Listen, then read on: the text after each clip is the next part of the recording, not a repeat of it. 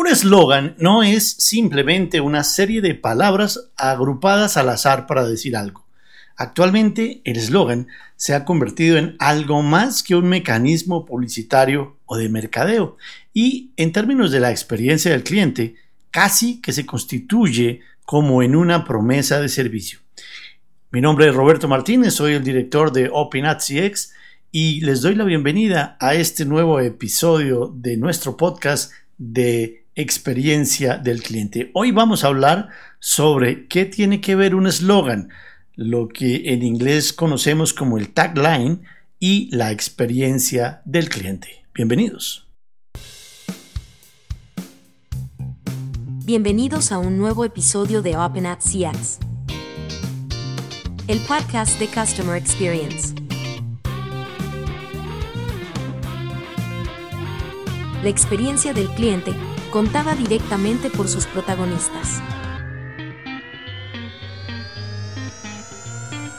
Comencemos. Y como les decía al inicio, actualmente el eslogan de una compañía involucra muchas más cosas que simplemente el mecanismo de publicidad o de mercadeo que la empresa quiera hacer. Se constituye una promesa de servicio que va a influir de manera decidida en la percepción de la marca. Es decir, lo que normalmente necesitamos para atraer nuevos clientes y convertirlos en clientes leales que repitan sus compras. Dentro de lo que conocemos como un cliente, normalmente decimos, no, no, pues cliente ya es el que me compró un servicio. Hay una, hay una explicación o una definición que a mí me gusta más que dice, no, realmente cliente es quien me compra el servicio por segunda vez. Porque quiere decir que en esa primera oportunidad, de pronto le vendimos por la eficiencia del mercadeo, por la promesa que le hicimos, por eh, algo que le llamó la atención en el precio o en los atributos del servicio o del producto. Pero si en el momento de realizar esa compra la experiencia no es buena, muy seguramente no nos va a comprar. Se va a volver, en el mejor de los casos, un pasivo. El promotor es aquel que nos vuelve a comprar, que nos recomienda a sus familiares y a sus amigos, que además si sacamos un producto nuevo también lo va a querer comprar. Y además nos defiende cuando o, nos, cometemos un error y nos lo cuenta solo a nosotros, o cuando alguien habla mal de nosotros, se convierte en ese gran defensor, en ese gran embajador de nuestra marca. Si el servicio simplemente le causó satisfacción, pero no tuvo ninguna conexión emocional que generara lealtad, seguramente vamos a tener un pasivo. Y si de hecho nos equivocamos, vamos a haber generado en esa primera transacción un detractor. Pero entonces no nos va a volver a comprar. Por eso es que decimos que es realmente un cliente quien nos vuelve a comprar por segunda vez. Algo muy importante para tener en cuenta es que esa percepción de la marca no es de nosotros. Esa percepción la posee el cliente. Y él es quien se la transmite a otros, a sus familiares, a sus amigos, a sus colegas.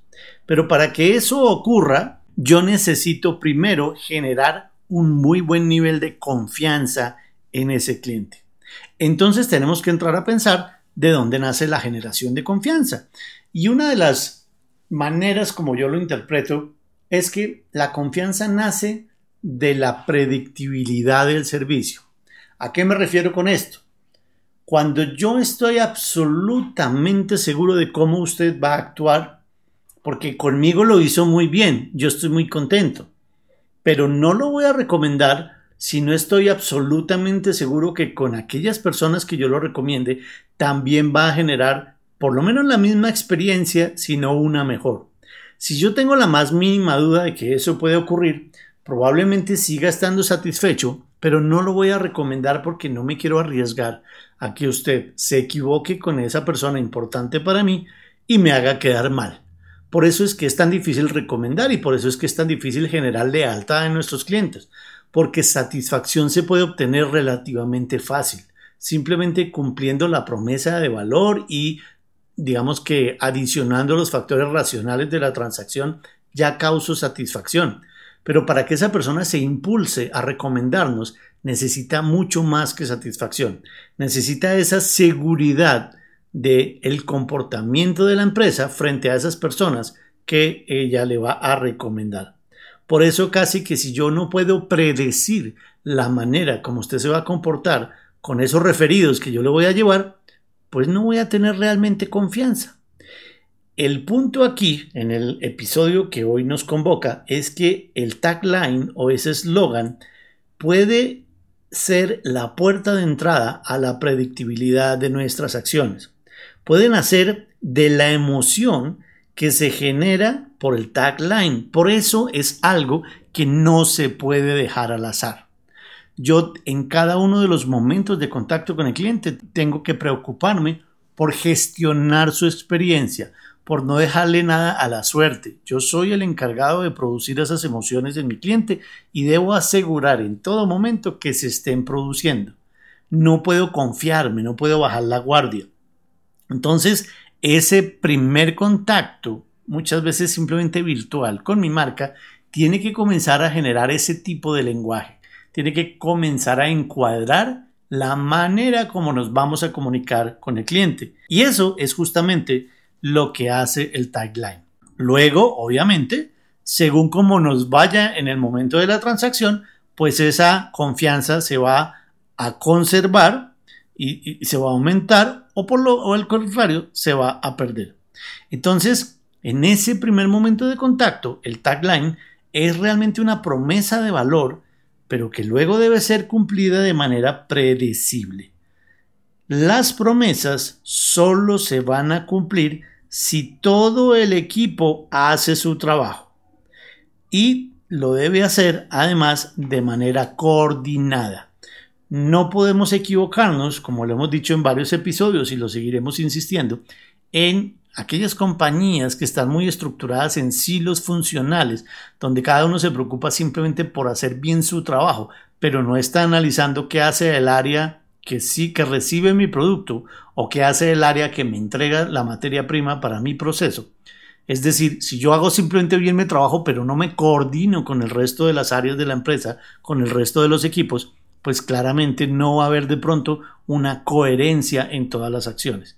Y cuando eso ocurre, pues no necesariamente vamos a poder cumplir esa promesa. Se requiere trabajo coordinado, no por silos. Las marcas que crean coherencia en el cumplimiento de la promesa aumentan de manera clara e indicativa su experiencia de cliente, es decir, aumentan sus porcentajes de recomendabilidad. Eso se refleja en mejores puntajes del NPS y por tanto mejoran su crecimiento y su sostenibilidad financiera ya me entienden que esto no es un tema de puntajes, es un tema de sistema, es un tema de coherencia entre todos y cada uno de los ingredientes que producen esa gestión de la experiencia del cliente, tanto en los grupos que dan la cara al cliente, el front office, como también en aquellos grupos que no atienden directamente al cliente, pero atienden a alguien que atiende al cliente, como son los grupos del back office. Entonces es muy importante y por eso en este episodio me quise enfocar en el eslogan, porque desde el, enunciado mismo de ese de ese eslogan, de esas palabras, de ese tagline, debemos pensar en la experiencia del cliente. Nosotros hemos debemos haber definido antes un propósito, una misión, un valor en cuanto a la experiencia que queremos generar. Luego vamos mirando qué estrategias nos ayudan a alcanzar esas metas y basados en qué tácticas nos vamos a ir acercando y claramente pues generamos unos indicadores que nos vayan informando sobre qué tan lejos o qué tan cerca ya estamos del objetivo. Pero el eslogan es el primer paso, por lo tanto debe mantener la coherencia y la conexión con esa cultura cliente céntrica que queremos tener en la empresa. Usted puede tener, entre otras, un eslogan para el lenguaje externo de la compañía. Usted puede decirle a sus clientes externos una promesa de valor representada en ese juego de palabras. También usted puede llegar y decir, bueno, yo voy a tener, además del eslogan externo, voy a tener un eslogan interno. Es decir, un eslogan para sus grupos de trabajo, para sus integrantes pero debe mantener esa coherencia y esa conexión con la experiencia del cliente. Usted puede tener el eslogan que quiera en el lenguaje interno de su compañía. Yo me he encontrado empresas que, por ejemplo, crean palabras muy interesantes con juegos de, palabras entre español e inglés. eh, alguna que me encontré por ahí en estos trabajos de consultoría, hablaba de la culture, es decir, eh, cool, C-O-O-L, que en inglés quiere decir algo así como, como fresco, como tranquilo, como amigable, relajado, y lo terminaba con la última parte de cultura, que en inglés se escribe culture, ellos agregaban una O adicional y entonces en lugar de culture decían culture, como cultura eh, así fresca, tranquila, espontánea. Pero la realidad es que cuando fuimos a mirar cómo se coordinaban los equipos de trabajo, allí lo que había era una cultura de sálvese quien pueda. Eran todos contra todos, cada uno pendiente de su propio trabajo y de su propio pellejo y de ver cómo lograban lograr la meta sin importar por encima de quién pasaban o a través de quién pasaban. Entonces, usted puede tener el lenguaje interno que quiera, puede poner las palabras bonitas, elegantes, frescas, motivadoras, pero si su cultura no está conectada con ese eslogan, usted no lo va a lograr, no va a ser realmente sostenible en el tiempo.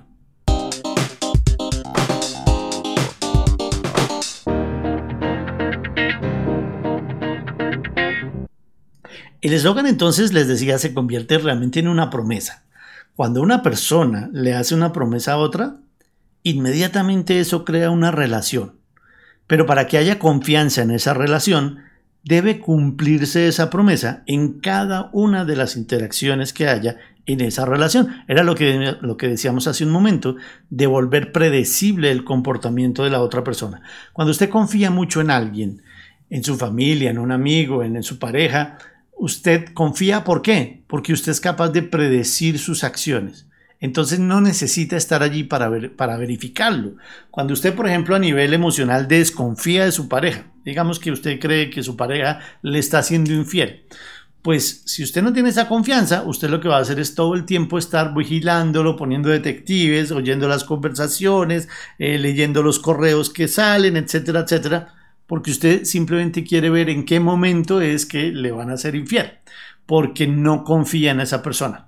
Entonces, que esa persona, por ejemplo, haga un viaje de trabajo a otra ciudad, para usted se puede volver un sufrimiento intenso, porque usted no tiene cómo controlarlo porque no lo va a tener al lado.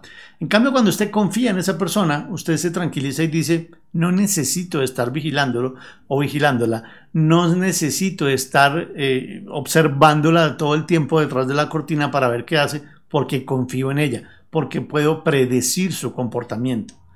Pasa lo mismo en las relaciones B2B y en las relaciones B2C. Solo se va a crear confianza si su comportamiento cliente céntrico es coherente y es predecible. Y cuando eso ocurre en esa relación, pues se crea además una unión mucho más sólida y con un impacto mayor que si sencillamente se hace un servicio o un favor simple a esa persona. Pasa lo mismo en los clientes y las compañías. Pero para que esto suceda, la promesa debe ser clara y debe ser verificable por el cliente. Si no se puede medir, no se puede evaluar, dicen los libros de texto de administración. Entonces, en este tema de la experiencia del cliente, ¿cuál va a ser su parámetro de referencia? Se trata de un parámetro de referencia interno, como veíamos ahorita, se trata de un parámetro cultural, se trata de un parámetro enfocado en el cliente. ¿Cuál es su parámetro de referencia? Lo importante es que cuando usted me diga su eslogan, yo pueda entender rápidamente qué es lo que usted quiere decirme, porque esa se vuelve una promesa de valor. Entonces yo necesito saber qué es lo que usted me está prometiendo. Lo invito a que haga un ejercicio en este momento. Detenga el podcast, váyase a Google o váyase a, a un directorio de empresas o váyase a ver las publicidades en YouTube, donde quiera, o si quiere hágalo al final del podcast. Pero trate de valorar muchos eslogans, muchos taglines de muchas empresas que de pronto inclusive usted les ha comprado productos o servicios y lo entienda desde este punto de vista que yo le estoy proponiendo. Porque es que nos encontramos cada cosa por allí, ¿no? La empresa XYZ le dice a uno, porque usted está en buenas manos. O le dicen la empresa ABC, que siempre está de su lado. O la empresa eh, AJT, de X para X. Es decir, eh, la empresa AJT de contadores para contadores, de médicos para médicos, etcétera, etcétera Pero ¿qué es eso? Que yo estoy en buenas manos. ¿Y cómo verifico eso? Que usted está de mi lado. ¿Eso qué significa en la práctica? Porque si usted está de mi lado, pero cuando yo necesito el servicio, tengo que hacer un montón de trámites, tengo que pasar perder muchísimo tiempo y generar un montón de puntos de fricción que tengo que atravesar para lograr el servicio, pues yo no me voy a sentir que realmente usted está de mi lado, más bien está es como desconfiando de mí o queriendo no prestarme el servicio. Entonces, por eso es que les digo que el tagline tiene todo que ver con la experiencia del cliente, porque es esa promesa inicial, ese marco de referencia inicial que establece las reglas de juego para nuestra relación. Por eso debe ser fácilmente entendible, fácilmente verificable y con un significado práctico. Cuando a mí me dicen que la empresa X para X, la empresa de eh, ABC, de contadores para contadores, ¿eso cómo exactamente soluciona mi problema? Si yo no soy contador, no lo puedo usar. Si, si no, ¿Qué tipo de contador tengo que ser? ¿De qué tamaño de empresas? No entiendo. No me dice nada. Entonces, al no decirme nada, se vuelve confuso. Eh, haz más con menos. Con nuestra empresa haces más con menos. ¿De qué exactamente me estás hablando? O la mundial, ¿no? La, la típica. Empresa ABC, la mejor en su clase. O empresa ABC, una empresa de clase mundial. Sí, claro, suenan muy bonitos, suenan muy, muy bien, pero ¿eso en quién está centrado? ¿En la compañía o en el cliente? Cuando me dicen a mí la empresa ABC de clase mundial o la mejor en su clase, ahí yo no me veo identificado como cliente. Ahí están hablando más de una de un eslogan, llamémoslo así, compañía céntrico, no tanto cliente céntrico. Entonces, la invitación es a que revisemos primero que todo, si ya lo tenemos, el eslogan de nuestra compañía y lo analicemos desde este punto de vista de la experiencia del cliente. Y si no lo tenemos aún, y estamos justamente en esa fase de desarrollo, pues tenerlo muy en cuenta nos va a ayudar, tener en cuenta todas estas cosas que estamos hablando, nos va a ayudar mucho a mantener la coherencia y a establecer un tono de conversación desde las primeras fases de la relación.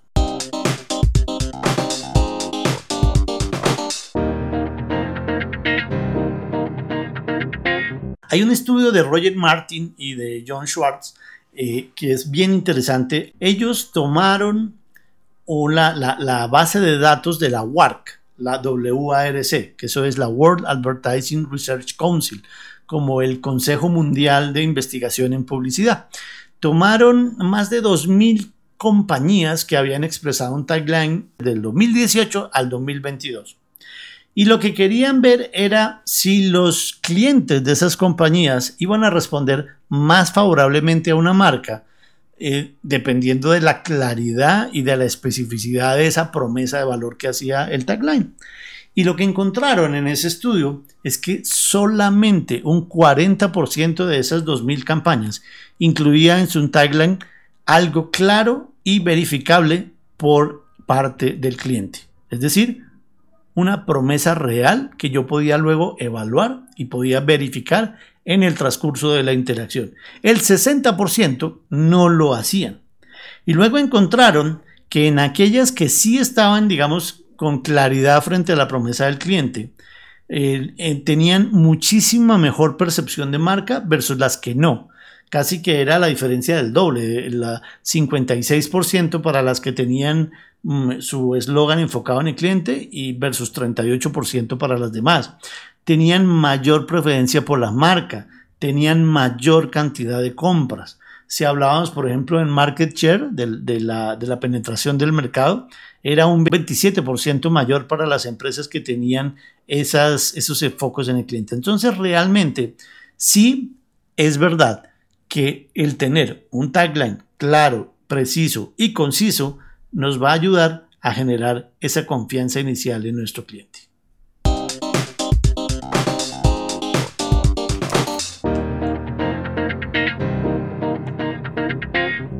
Entonces, ¿qué debe incluir el tagline en cuanto a la promesa del cliente? Y lo que nos muestra este estudio es que son varias cosas. Son varios los atributos, al menos cinco que se destacan claramente en aquellos taglines o en aquellos eslogans que eran de, mucho mejor impacto en cuanto a la penetración del mercado, en cuanto a la percepción de marca, de la preferencia de la marca y por supuesto también de la, del comportamiento como promotor de los clientes. El primero de ellos debe incluir un componente emocional. Y lo que quiero que ahora haga es que tome su tagline, anótelo enfrente suyo y vaya haciendo como una lista de chequeo física, escrita o por lo menos mental sobre si su tagline, sobre su eslogan, sobre si cumple o no con la presencia de esos atributos. Y el primero es el componente emocional. Es muy importante describir los beneficios emocionales para el cliente. Recordemos que la lealtad es la mezcla de los elementos racionales o se da por la mezcla de los elementos racionales y los emocionales. Entonces, pues es muy importante que dentro de la expresión de mi promesa hayan involucrados elementos emocionales. Entre otras porque además son los que más fácilmente se recuerdan y crean mayor, la, famosa métrica del top of mind, que cuando usted piense en un segmento de mercado hay hay unas marcas que rápidamente vienen a su cabeza. En términos de mercadeo eso vale muchísimo. Que cuando yo le hable a usted del sector de las gaseosas, sea una marca específica la que venga a su mente, o le hable del sector de los electrodomésticos, sea una marca la que venga a su mente de primeras, eso vale muchísimo. Entonces, el componente emocional de su tagline es uno de los que le va a ayudar muchísimo para que eso ocurra. Todos hemos oído hablar y hemos recordado, y de hecho lo usamos, por ejemplo, en nuestras conversaciones diarias con el tagline de Mastercard. Todos sabemos que dicen, eh, para todo lo demás existe Mastercard. Es decir, hay cosas que el dinero puede comprar, hay cosas que el dinero no puede comprar. Entonces, eh, usted debe preocuparse por la felicidad de sus hijos, por su desarrollo personal, por la alegría de su pareja porque para todo lo demás existe Mastercard. Entonces, este es un tagline que tiene muchísimo componente emocional. El desinfectante Lysol, lo mismo, protege como una madre. Entonces lo conecta a usted con todas esas caricias y la no solo la ternura y la suavidad de la madre, sino también el carácter protector que tiene la madre. Entonces se vuelve algo realmente muy emocional. Ese sería en primer lugar. En segundo lugar, debemos asegurar que también tenga una promesa funcional. Entonces no es solamente que suene bonito, es que me diga de qué manera realmente va a solucionar mi problema y cómo lo puedo verificar. Es famoso, por ejemplo, el tagline de, hace unos años de FedEx que decía, cuando realmente es absolutamente necesario que esté allí mañana. Eso es fácilmente verificable. Yo hoy eh, hago el envío de mi paquete, usted me promete que mañana por la mañana está en el sitio de destino. Entonces a mediodía yo llamo al sitio de destino, ¿ya llegó el paquete? Sí, ya llegó. Ah, entonces FedEx cumplió su promesa. No, por aquí no ha llegado nada. Y ya van tres días y nada que llega. Entonces fácilmente, de manera funcional, se puede verificar el cumplimiento de esa promesa. Eh, ahora, es más impactante si hacemos una mezcla de los dos, entre lo emocional y lo funcional. FedEx, y lo vamos a hablar al final, es una de las compañías que más ha renovado periódicamente su, eh, su lenguaje y su eslogan y su comunicación de marca. Y eso tiene todo que ver con la experiencia del cliente. Entonces, cuando le dicen a uno, no tienes que preocuparte porque es con FedEx, ahí hay algo muy emocional y es, no te preocupes, yo me voy a encargar. Pero si además lo refuerzan con ese componente funcional de cumplimiento, de agilidad, de certeza sobre el mi envío, sobre la llegada de mi envío, pues va a funcionar muy bien.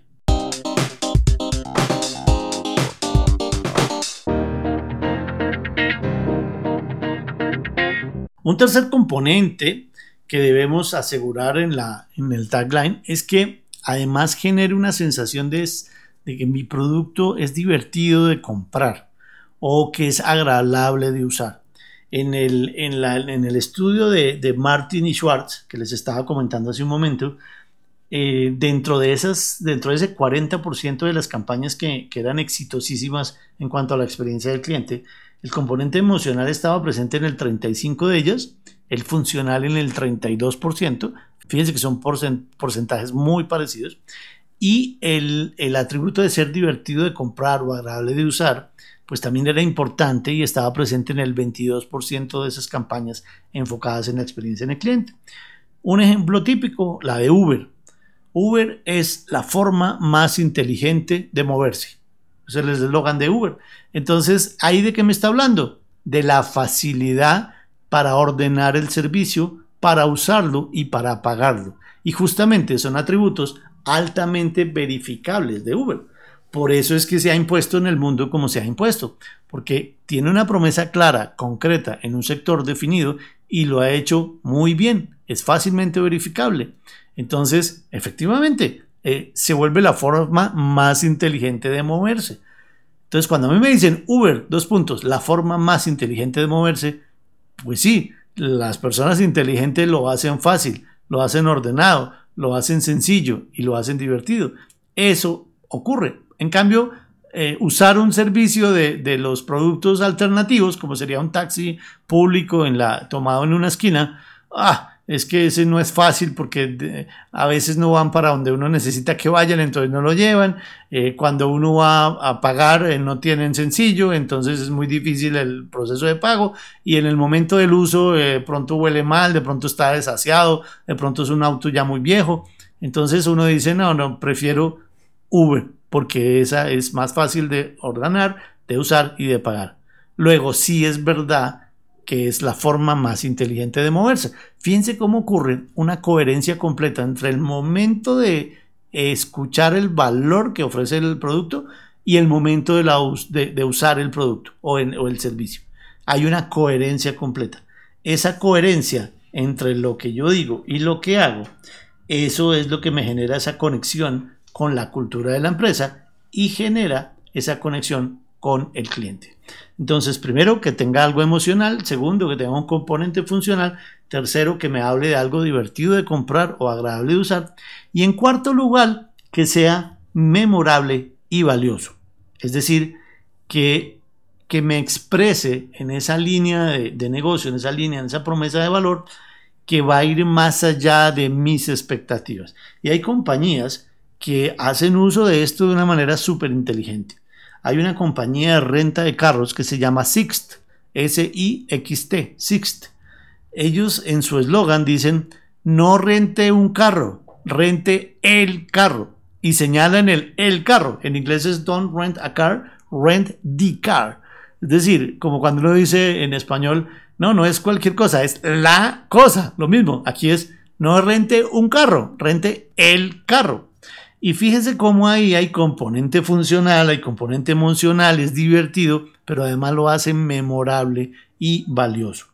La promesa de valor de Sixt es que usted no va a rentar cualquier carro de la categoría que usted reservó. Y bueno, tiene dos partes en esa promesa. La primera es, los que han alquilado un carro en su país o en otro país, me entienden que usted le dice, no, usted alquiló un carro de categoría compacta, un carro económico, un carro familiar. Y de pronto usted la foto que vio era de, vamos a decir, un Nissan Ultra y resulta que cuando usted llega le toca otro carro, mucho más pequeño, no le gusta, el, justo el que... Ah, pero le toca ese porque eh, es el que está disponible y es de la categoría que usted reservó. Entonces, eh, la promesa de valor de Sixt es que, primero, el que usted reserva es el que alquila. Yo le aseguro que si usted alquila o usted reserva un Mazda CX30 eh, color rojo, usted cuando llega al parqueadero va a encontrar un último modelo Mazda CX30 color rojo. Esa es la primera parte de la promesa. Y la segunda parte es que se han especializado en carros especialmente valiosos y memorables carros de alta gama, carros de alta categoría, que serían muy difíciles de encontrar en otro tipo de servicios. Eso ha hecho que Sixt sea en este momento eh, la, cuarta empresa de, rentas de carros más grande de Europa y actualmente la de mayor crecimiento en el mercado americano. Porque es una gran ventaja que usted lo que ve es lo que le dan. Lo que usted reserva es lo que exactamente compra o utiliza. Y fuera de eso, son carros muy especiales, son memorables y son valiosos. Entonces, eh, el alquiler de alta gama que claro, pueden ser más costosos, pueden ser eh, más, más eh, difíciles de obtener, pero es que voy a la fija y eso lo valora mucho el cliente.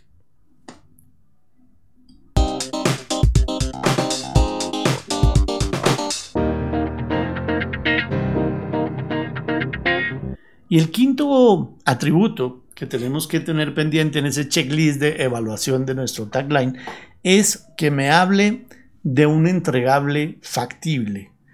Es que me prometa algo que en realidad usted sí puede entregar, sí puede generar. La promesa del tagline solo adquiere valor si el cliente puede realmente verificar su cumplimiento. Por eso es que les decía al principio que el mensaje debe ser factible, debe estar garantizado, pero yo lo debo poder interpretar. Cuando usted me dice la empresa ABC, una compañía de clase mundial, yo digo, ¿cuál es el entregable? ¿Qué es lo que usted me está prometiendo? ¿Cómo yo puedo saber? ¿Cómo así clase mundial? ¿Clase de qué? O cuando me dice la empresa ABC de contadores para contadores, ¿qué? ¿Cuál es la solución que me está ofreciendo? Yo no puedo interpretar la factibilidad del entregable en un tagline así de vago. Así suene bonito. Entonces, debe, debe usted garantizar que el mensaje es factible. En el caso de Sixt, usted me debe entregar realmente el carro que yo, que yo alquilé, en la misma marca, del mismo modelo, independientemente de la categoría como hacen los demás. Los demás dicen, usted alquiló un carro económico, un carro compacto. Entonces en ese le caben cinco marcas y seis tipos de carros.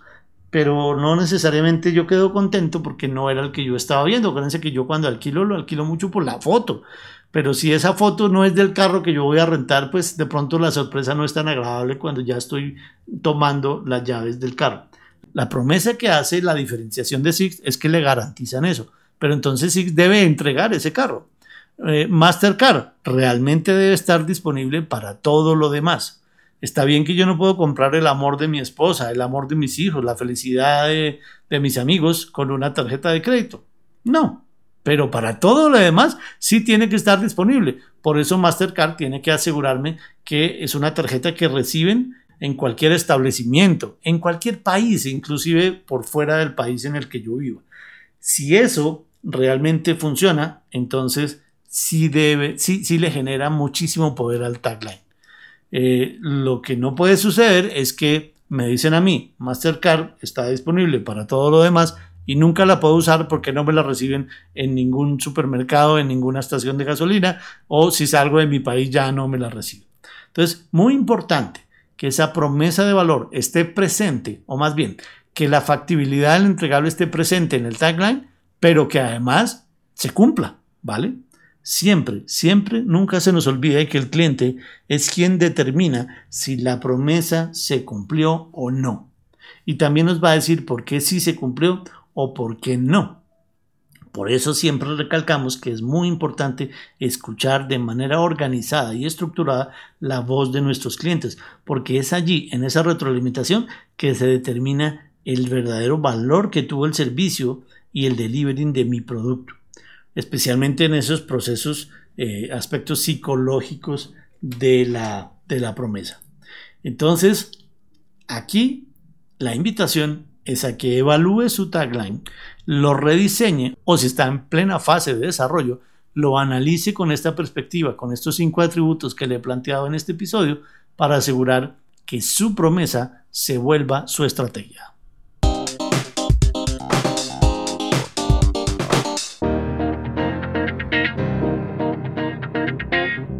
Por otro lado, una promesa de valor clara y bien construida genera además varios resultados que son muy positivos.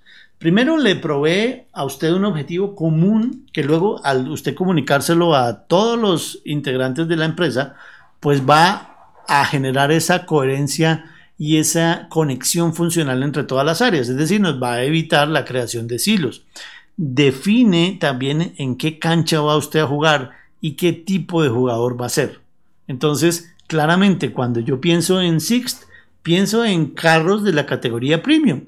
Si yo quiero un carro económico, un carro compacto, un carro para tal vez un pasajero y una maleta, pues no lo voy a encontrar en Sixt. Entonces claramente Sixt con su con su promesa de valor, con su tagline, está estableciendo de una vez una comunicación al mercado de a quién le quiere llegar.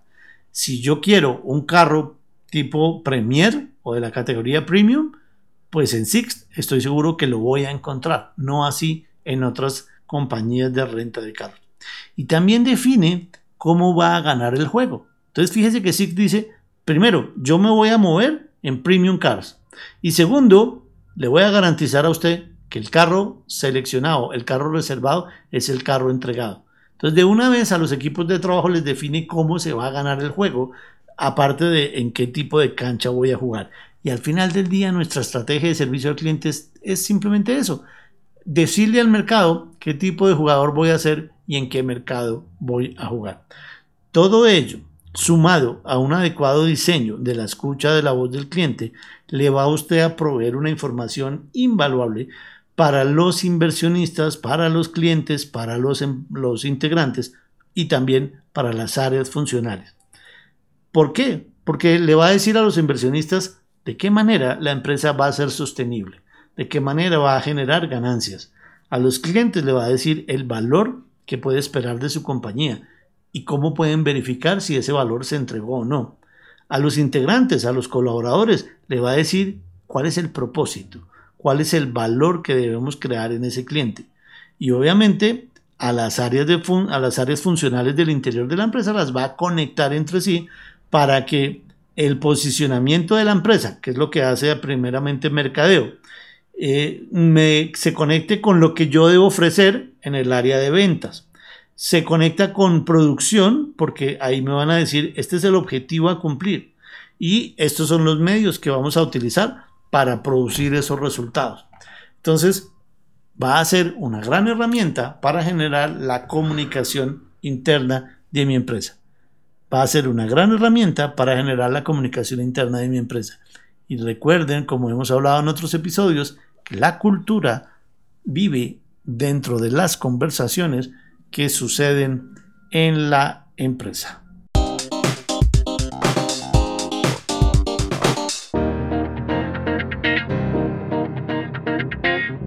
Ya entrando en la recta final del episodio de hoy de Opinat CX, le voy a dejar cuatro preguntas que usted debería hacerse a cada nivel para evaluar de manera concreta en cuanto a la experiencia del cliente su tagline. La primera de ellas, nuestro tagline establece una estrategia clara y concisa para el cliente. Y ojo, todas las debe responder sí. si alguna le dice no, su tagline, su eslogan, comienza a perder poder. Y si pierde poder, pierde eficiencia en la generación de esa primera expectativa de la experiencia del cliente. Primera pregunta entonces esa. ¿Nuestro tagline establece una estrategia clara y concisa para el cliente, sí o no? La segunda, ¿está la escucha del cliente en la empresa diseñada para verificar la entrega de ese valor.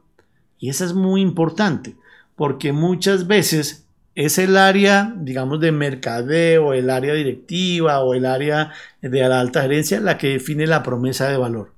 Pero luego cuando entra al área de experiencia del cliente, se desconecta de esa promesa de valor y se pone a medir otras cosas, pregunta otras cosas, de pronto demasiado operativas que no les va a generar valor. Entonces, la escucha del cliente debe estar diseñada para verificar a ciencia cierta la entrega de ese valor. Esa es la segunda pregunta.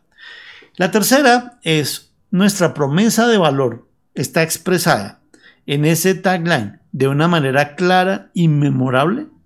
La diferencia con la primera pregunta es que en la primera se establece más hacia el interior de la empresa.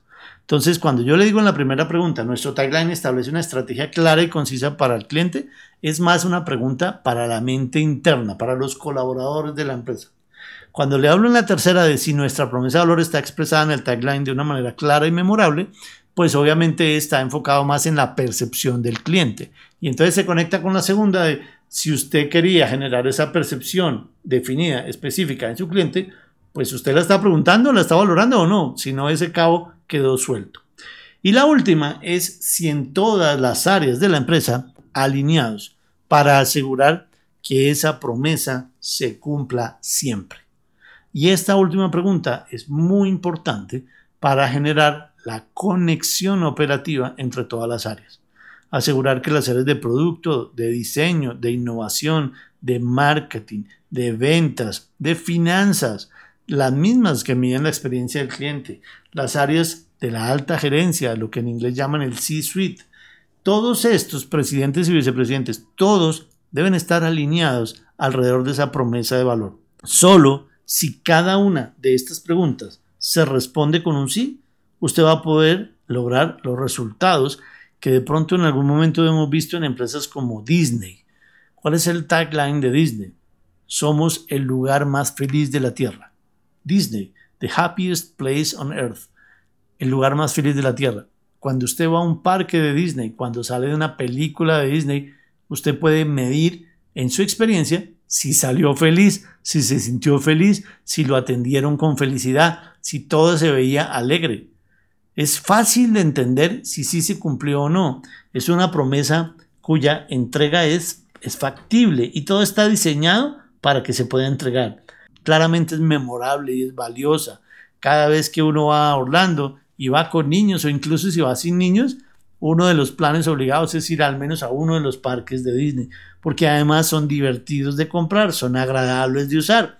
Luego, es funcional y es emocional. Fíjese cómo los atributos de cada una de las palabras, o más bien, el, el servicio está configurado en cuanto a sus atributos para cumplir cada una de esas palabras. Disney, el lugar más feliz de la Tierra. Claro, corto y contundente pero me habla al interior de la empresa de todo lo que hay que hacer para que eso ocurra. Eh, ejemplos como el de Amazon. Y ojo, eh, no siempre hay que mantener el mismo eslogan, ¿no? A veces, a veces sí, pero otras veces cambia tanto la compañía que hay que generar un nuevo eslogan. Y el mejor ejemplo es este que les menciono de Amazon. En 1994, cuando arranca la compañía, su eslogan era ser, eh, decía, Amazon la librería más grande de la Tierra, porque se enfocaba exclusivamente en la venta de libros.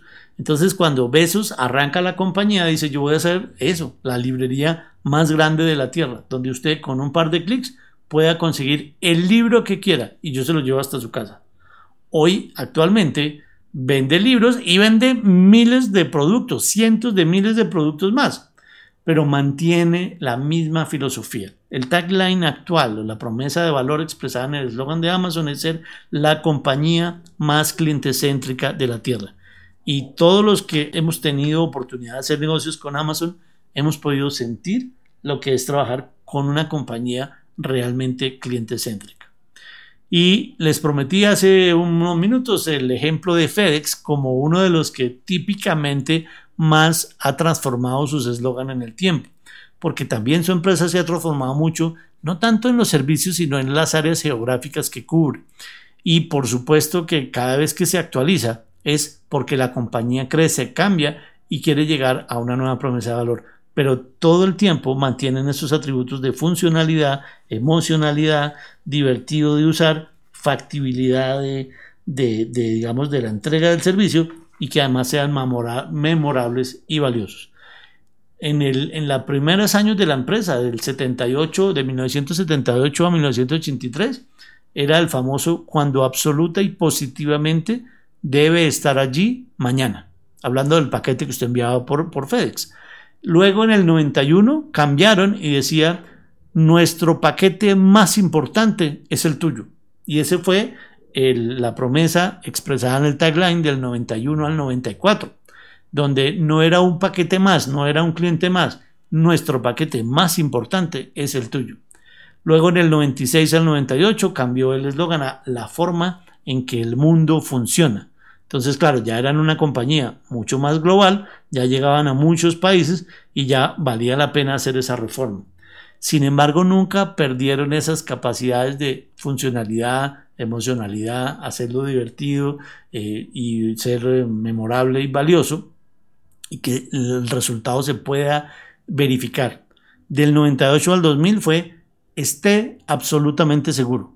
Fíjense cómo son tres palabras, pero que le hablan a usted de una gran promesa de valor de la compañía FedEx. Cuando usted envía algo por FedEx, abro comillas, esté absolutamente seguro, cierro comillas ¿De qué? Todo lo que usted está pensando. De la entrega, de la oportunidad, del cuidado del paquete, de la seguridad, de la rastreabilidad, etcétera, etcétera. Eh, luego en el 2004, 2008 se fueron todavía más emocionales y el eslogan era tranquilo, es FedEx. ya, corticos. Fíjense que no, no son frases tan largas para que sean muy memorables, sean de fácil recordación, pero sean muy contundentes. Por eso les decía, el eslogan no es un ejercicio al azar de poner palabras bonitas, debe estar enfocado en la estrategia y debe estar de manera coherente entre el primer contacto y el contacto postventa de su servicio. Actualmente FedEx, el, el momento de grabar este episodio, el eslogan es el mundo a tiempo. Ya estamos en el mundo, le está diciendo a sus clientes FedEx, estoy en el mundo y yo le llego al país que usted quiera a tiempo. Eso, en un momento dado, es la promesa de valor más importante de una compañía que yo voy a utilizar para enviar un paquete a alguien que lo necesita con seguridad.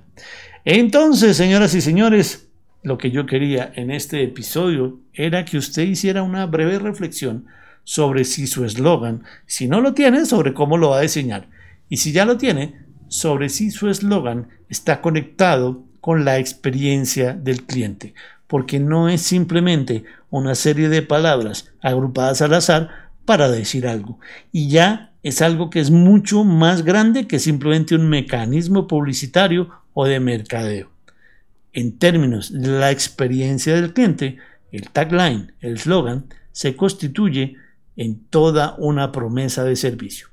Evalúe entonces su tagline, evalúe cómo está funcionando y si hay que rediseñarlo, pues hágalo teniendo presente cuál es su propósito de experiencia del cliente y qué le dice su cultura cliente céntrica sobre cómo debería ocurrir.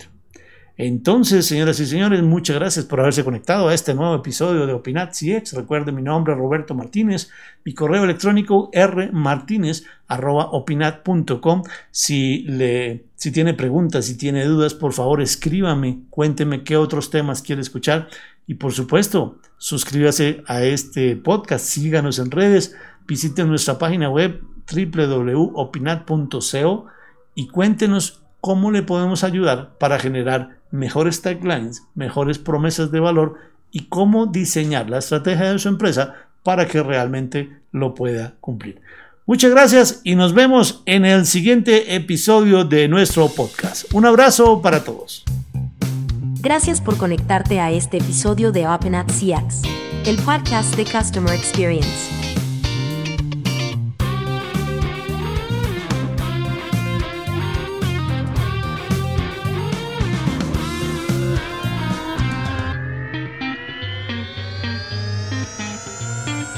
Nos vemos en una próxima entrega.